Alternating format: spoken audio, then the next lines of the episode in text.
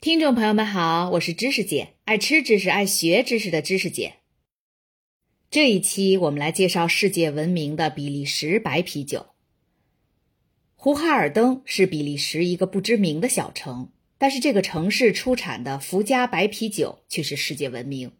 大家随便在京东或者淘宝上搜一下“福佳白啤酒”，就能够看到很多店在卖。但朋友们要注意一下，福佳白啤酒分为比利时原装进口和国产的两种。这两种福佳白啤酒的瓶子外观非常相似，价格也相差不大。但是由于原料和配比不同，口感和味道是迥异的。我这里讲到的福佳白啤酒，指的是比利时原装进口的这一种，就出产于比利时的小城胡哈尔登。其实福佳不应该叫福佳，而应该就叫胡哈尔登。因为这个牌子其实就是小城胡哈尔登的荷兰语的名字，只不过在翻译成中文的时候，不知道为什么没有直接采用音译，而是译成了“福家”两个字，幸福的福，佳肴的佳，估计跟咱们中国人一向起名字讲究吉利有关吧。胡哈尔登属于弗拉芒布拉邦省，大家可能还有印象，我们在第十一期介绍英特布鲁的发家史时。曾经提到过，它的总部位于比利时的鲁文，而鲁文就是弗拉芒布拉邦省的首府，所以胡哈尔登和鲁文离得很近。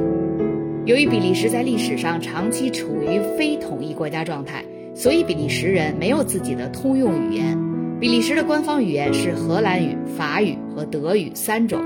而弗拉芒布拉邦省的通用语言就是荷兰语，确切的说是弗拉芒语。弗拉芒语和荷兰语的区别，就相当于广州话和粤语的区别，所以在大类上就是荷兰语。好，咱们言归正传，皮耶塞利斯这位人物将被历史铭记，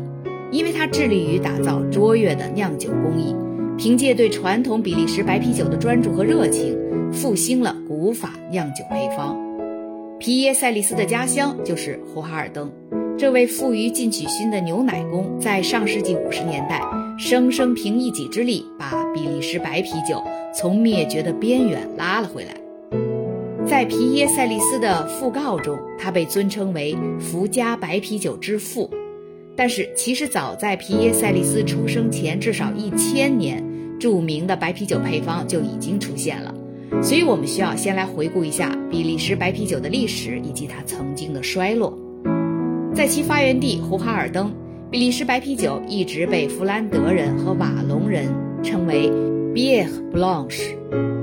弗兰德人和瓦隆人是比利时的两大主体民族，差不多各占比利时人口的百分之六十和百分之四十，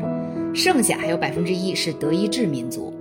弗兰德人也称为弗拉芒人，就是咱们刚才说的弗拉芒布拉邦省的那个弗拉芒。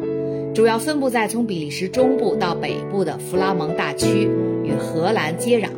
所以都是说荷兰语；而瓦隆人则主要分布在比利时的中部到南部的瓦隆大区，与法国接壤，所以都是说法语。我们一会儿要提到的列日省就属于瓦隆大区，而那百分之一的德意志民族则主要是在比利时的东部一点点的地区，与德国接壤。我在本期的文稿区放了一张不很精确的这三个区的示意图，但是非常直观，朋友们可以看一下。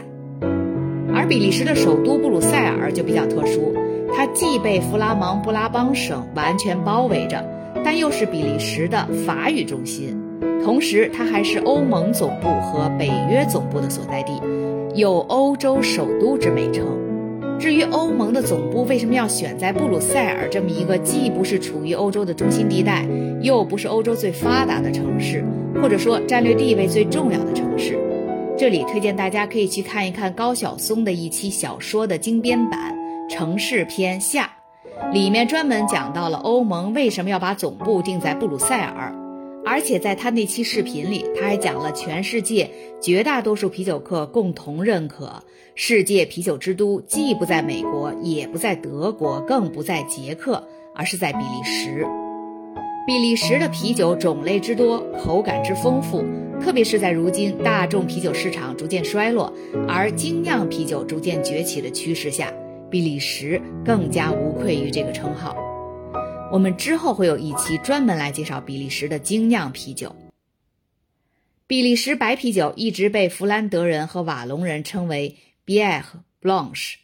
我这里采取的是法语发音，因为实在不会说荷兰语。这两个词在荷兰语和法语里的拼写和意思完全一样，只是读音稍有不同。Bière 是啤酒的意思，Blanche 是白色的意思，所以 Bière Blanche 翻译成中文就是白啤酒的意思。这是一种利用小麦和大麦进行上层发酵的啤酒，加入啤酒花、盐碎子和苦柑橘。盐碎是什么？朋友们还记得吧？咱们曾经在第八期里讲过。这种调味品，喜欢的人是真喜欢，厌恶的人却是唯恐避之不及。盐碎子就是它的种子，我们在第八期的题图里也给大家展示过。几百年以来，胡哈尔登的酿酒师们不断地优化配方，并将啤酒出口到周边的低地国家。福加白啤酒的标签是两个部分重叠的标志，一个是一只手里握着主教权杖。另一个则是一只手里握着酿酒师用来捣碎麦芽的捣浆棒。朋友们可以在本期题图看到这个 logo，这是胡哈尔登酿酒业最初的标志，代表着神圣罗马帝国和胡哈尔登酿酒协会的共同统治。关于胡哈尔登的最早记录见于公元937年的税收资料中，当时的胡哈尔登城因为跟烈日采邑主教区建立了联盟关系。而获得了针对酿酒业的特殊免税待遇。烈日采邑主教区，咱们下面就简称为烈日区了哈，是公元十世纪神圣罗马帝国的一个附属国。烈日主教宫就在如今的烈日省的烈日市，而烈日省我们刚刚说过了，属于瓦隆大区。在神圣罗马帝国时代，烈日区是政教合一的。结果，这个附属国就夹在位于欧洲中部的哈布斯堡王朝和法国的瓦卢瓦勃艮第王朝政权之间，不得不扮演着缓冲地带的角色，同时也是欧洲中世纪的知识与宗教中心。一一八五年，鲁文在扩张过程中企图征服胡哈尔登，但以失败告终。胡哈尔登挺了过来，依旧是烈日区的好伙伴，因此继续享受免税待遇。现在的低地国家在当时根本都还不是国家呢，所以大部分城邦都是政治自治体，自行管辖区域，控制公共财政系统。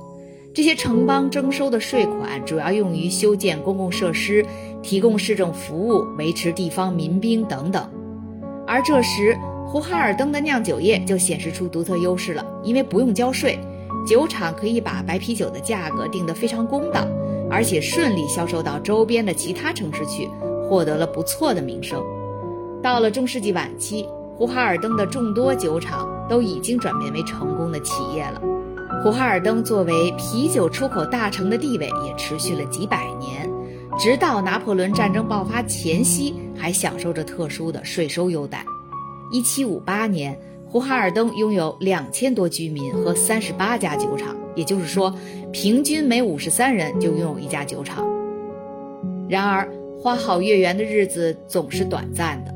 在接下来的两百年，工业革命逐渐削弱了当地蓬勃发展的酿酒业，而且鲁文又一次给胡哈尔登带来了巨大威胁。这一次，并非军事进攻，而是商业冲击。受到冲击的众多酒厂中，有一家小酒厂叫做汤姆森，而皮耶塞利斯曾在那里当过学徒工。哇哦，咱们终于绕回到这位福家白啤酒之父的身上了。按说讲到这儿，这一期就该结束了，但是在这里戛然而止好像不太仗义，我再接着往下说一点吧。咱们在前面的第七期和第八期讲过工业革命对规模化。窖藏啤酒市场迅速增长的推动作用，到了二战末期，这种德式窖藏啤酒逐渐统治了比利时的啤酒市场。一九二六年，鲁文时代酒厂推出了清澈新鲜的季节性窖藏啤酒，提升了德式窖藏啤酒的名气。这就是现在全球知名的比利时时代啤酒。朋友们在京东、淘宝上都能随便买到。怎么突然觉得我每次在节目里推荐的并不是各种啤酒，而是京东和淘宝这两大平台呢？时代酒厂抓住了这个比利时标志品牌的成功，转而生产窖藏啤酒，其他比利时酒厂随之跟进，窖藏啤酒的消费量逐年上涨，挤掉了许多比利时本地传统啤酒的市场，包括胡哈尔登引以为豪的颜色清淡、口感芳香、未经过滤的白啤酒。一九五七年，胡哈尔登最后一家当地的酒厂。也就是皮耶塞利斯在那里初学酿酒的汤姆森酒厂，在厂主去世后也终于倒闭了。自打有历史记载以来，胡哈尔登首次出现了酒厂真空时段。好了，今天这一期咱们就聊到这里，下一期咱们就来看看皮耶塞利斯是如何横空出世，凭借一己之力复兴了比利时白啤酒的。感谢您收听知识姐的节目。如果您喜欢这个专辑，欢迎您帮忙订阅、转发、点赞。咱们下期见。